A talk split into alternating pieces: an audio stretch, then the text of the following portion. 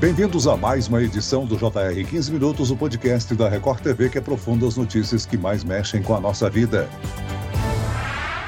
Os casos de leishmaniose visceral, o tipo mais grave da doença, cresceram 8% no Brasil em 2022, na comparação com 2021. É o primeiro crescimento no índice desde 2017. O aumento de ocorrências preocupa as autoridades de saúde, já que a taxa de letalidade da leishmaniose é alta, pode chegar a 95% dos casos, mesmo com o tratamento correto. O que é a leishmaniose? Por que os casos estão subindo? Como é a prevenção? E o tratamento.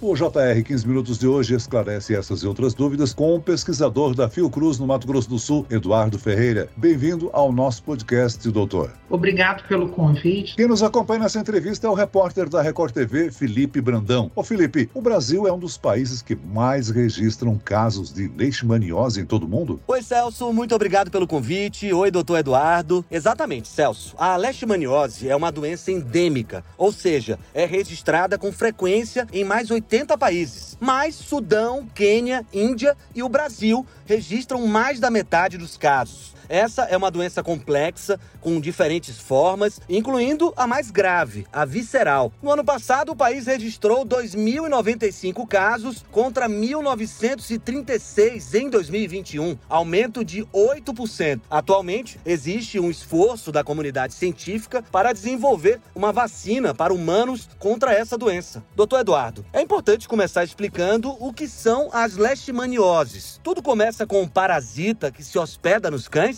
As leishmanioses, né, muito bem falado, são doenças relacionadas a um grupo de parasitos que são do gênero Leishmania. Né? No caso, a gente tem a leishmaniose visceral e a leishmaniose tegumentar. A leishmaniose visceral, que é a forma letal da, da doença, ela tem como parasito a Leishmania infanto e ela tem nos centros urbanos o cão como seu reservatório principal. Mas é importante a gente destacar que o cão ele sofre da doença tá? E ele não transmite a doença diretamente para o ser humano. A doença é transmitida por um vetor, é um inseto do grupo dos flebotomíneos, conhecido popularmente como mosquito palha. Ou seja, a leishmaniose nos cães, ela é letal? Como é que são os sintomas que se apresentam nos animais? Sim, ela pode ser letal para os cães, e, mas assim como para os humanos, também pode ocorrer a infecção assintomática. Um cão, ele pode estar abrigando o parasito durante muito tempo sem manifestação clínica nenhuma. Quando tem manifestação clínica nos cães, é, embora eu não seja veterinário, sou biólogo, mas que a gente acompanha está relacionada aí ao emagrecimento exagerado do cão, crescimento das unhas, é, uma palidez nas mucosas, né? Então uma certa anemia desses cães são sinais assim mais visíveis, queda de pelo, feridas na pele, mas o cão não necessariamente vai desenvolver esses sinais clínicos e não necessariamente todos os sinais ao mesmo tempo, tá? Mas é importante qualquer suspeita, qualquer problema de saúde do animal, é importante que o tutor procure o veterinário para fazer os exames que forem necessários. Vamos explicar melhor, né? A partir da contaminação do cão que ocorre a transmissão para o humano, mas não acontece de forma direta. Quais são os meios de transmissão, doutor? O meio de transmissão conhecido para a leishmaniose, tanto visceral quanto tegumentária, é a picada de flebotomíneos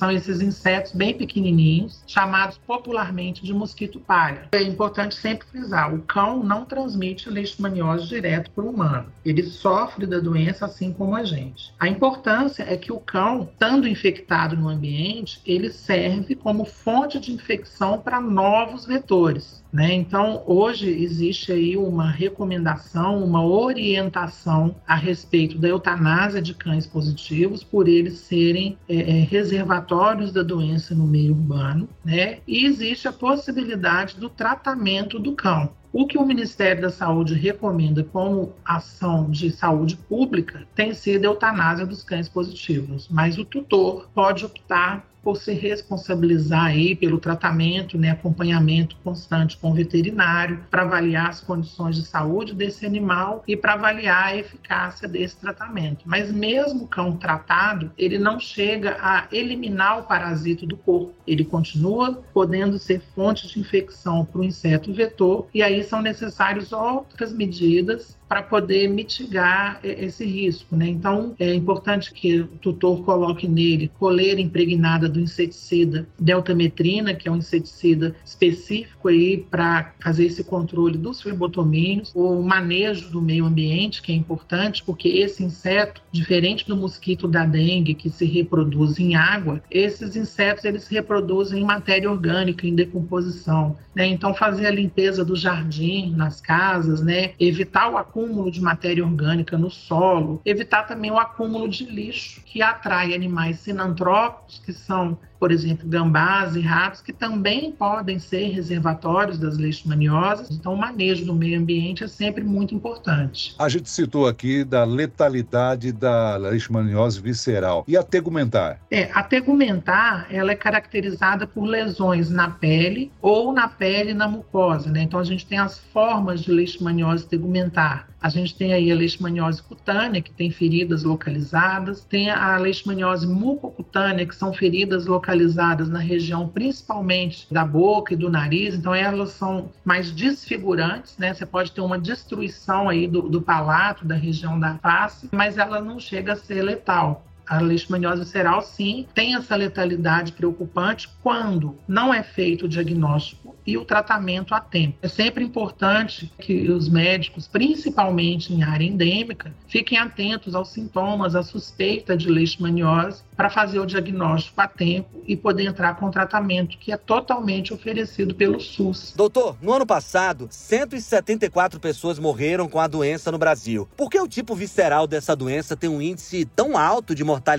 chegando a 95% dos casos? Essa letalidade ela é aumentada principalmente quando não é feito o diagnóstico a tempo e principalmente nos grupos extremos aí de idade, né? Então, recém-nascidos, crianças muito novas ou pessoas acima de 50 anos né, que são justamente as faixas etárias ou que ainda não têm um sistema imune totalmente amadurecido, como as crianças mais novas, ou que já têm um sistema imune já começando a ficar debilitado, no caso aí dos idosos. Pode-se apontar que fatores podem explicar a alta que vem acontecendo no número de casos crescendo no país de 2021 para 2022? Houve aí um aumento de 8%. Entre os fatores né, que explicam, que é importante a gente entender que as leishmanioses elas são doenças muito complexas do ponto de vista da transmissão, né, do ciclo de transmissão, dos atores envolvidos. Então a gente tem várias espécies de parasitos do gênero Leishmania. A gente tem um grupo grande de espécies de flebotomíneos, que são os vetores. Tem a relação e associação de determinada espécie de vetor com determinada espécie de Leishmania e tem a relação do parasita quando entra em contato com o hospedeiro, no caso humano, né? Tem pessoas que podem se infectar e vão ter uma infecção assintomática, não vão manifestar sintomas da doença, e tem aquelas pessoas que vão adoecer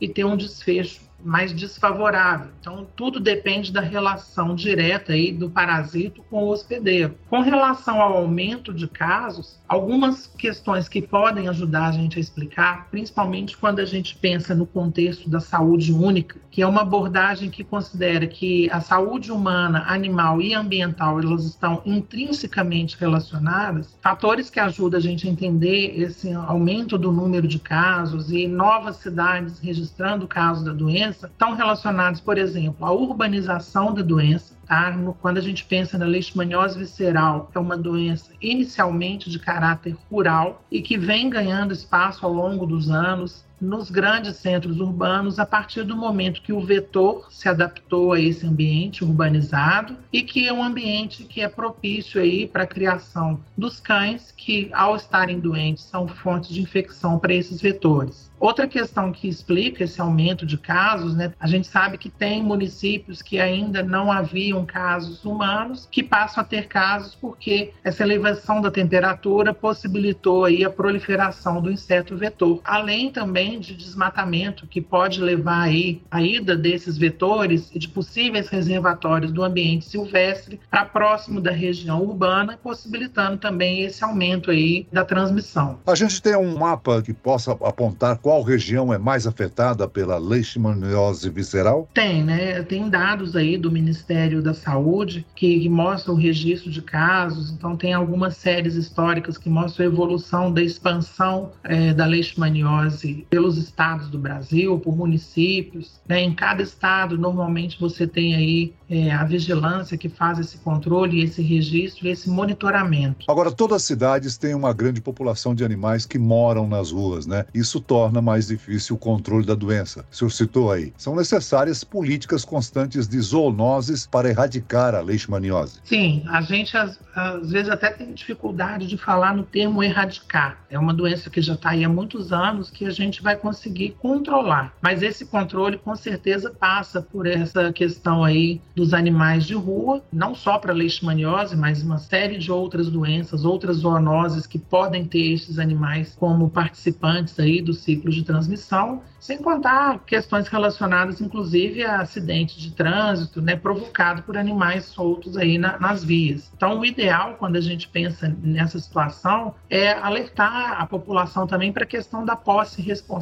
né? A pessoa que tem um animal em casa, que é tutor de animais de estimação, deve ser responsável por esses animais ao longo de toda a vida deles. Doutor, mas esse controle é um grande desafio para as autoridades de saúde. Afinal, nem todas as cidades contam com uma estrutura para fazer esse controle da população de cães que moram na rua. Verdade. Tem municípios menores, principalmente, né, não tem essa estrutura ainda configurada de um centro de controle de zoonoses, né, e aí é necessário que haja interlocução entre os municípios e, e, e o Estado né, para ver a possibilidade, inclusive, de parcerias entre municípios, né, aqueles que não têm com aqueles que têm. É necessário o diálogo, porque a, a leishmaniose ela não respeita fronteiras e limites né, de município, de estado ou de país. Né? Os animais errantes estão aí, os animais silvestres, os vetores. Então é importante o controle da melhor forma possível. Doutor, você é pesquisador da Fiocruz do Mato Grosso do Sul. Qual o cenário da doença no estado? Esse ano já foram registradas três mortes em decorrência da leishmaniose. Entre elas, uma criança de um ano e nove meses que morava em Corumbá e não resistiu à doença. Sim. Não, a situação aqui no estado, ela tem os municípios que estão é, numa fase mais preocupante de, de transmissão, né? No, uh, existe uma classificação da transmissão nos municípios, então a gente tem alguns municípios aqui no estado que são mais alarmantes quanto aos registros, né, anuais ao longo dos últimos anos. Então, a gente tem aí Campo Grande, Corumbá, Três Lagoas, são alguns municípios que têm esse volume maior de transmissão. Existem aqueles municípios que têm casos mais é, espaçados ou mais esporádicos, e existem aqueles municípios que ainda não têm registro de caso, o que não quer dizer necessariamente que não tenha é, a presença do parasita. Né? Pode ser casos que estão, às vezes, subnotificados, pode ser municípios que estão tendo uma transmissão silenciosa então, é importante, do ponto de vista da pesquisa na saúde pública, a gente está sempre monitorando, sempre avaliando, sempre checando a situação dos animais porque é sabido da literatura que a, os casos da leishmaniose canina normalmente antecedem os surtos da doença humana nos diferentes localidades. Doutor, existe a vacina para cães, mas ainda não foi desenvolvido um imunizante para os humanos. Essa é uma grande preocupação da comunidade científica? Sim.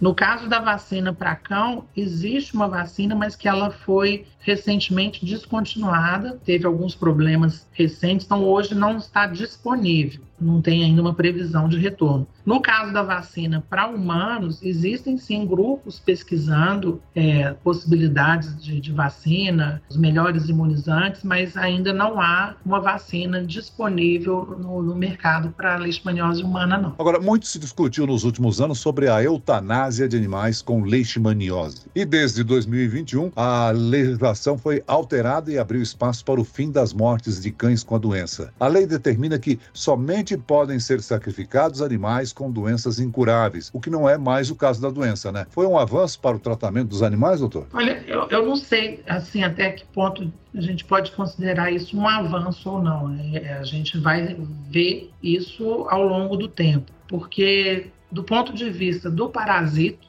a doença no cão, né, ou a infecção no cão, ela é incurável. A gente tem um tratamento que possibilita melhoras clínicas né, melhora em termos dos sinais clínicos apresentados, mas na literatura científica ainda não existe é, nada falando a respeito da eliminação do parasito nos animais, que continuariam exercendo esse papel como possíveis reservatórios da doença. Então, pesquisas nesse sentido ainda precisam ser realizadas é, para entender melhor o quanto que a, a não eutanásia substituída pelo tratamento, quanto que isso pode influenciar para o bem ou para o mal na transmissão. Muito bem, nós chegamos ao fim desta edição do 15 Minutos. Eu quero aqui agradecer a presença e as informações do pesquisador da Fiocruz do Mato Grosso do Sul, Eduardo Ferreira. Muito obrigado pela sua participação aqui no nosso podcast, doutor. Eu que agradeço. E agradeço a participação do repórter da Record TV, Felipe Brandão. Obrigado, Felipe. Muito obrigado, Celso, e ao doutor Eduardo.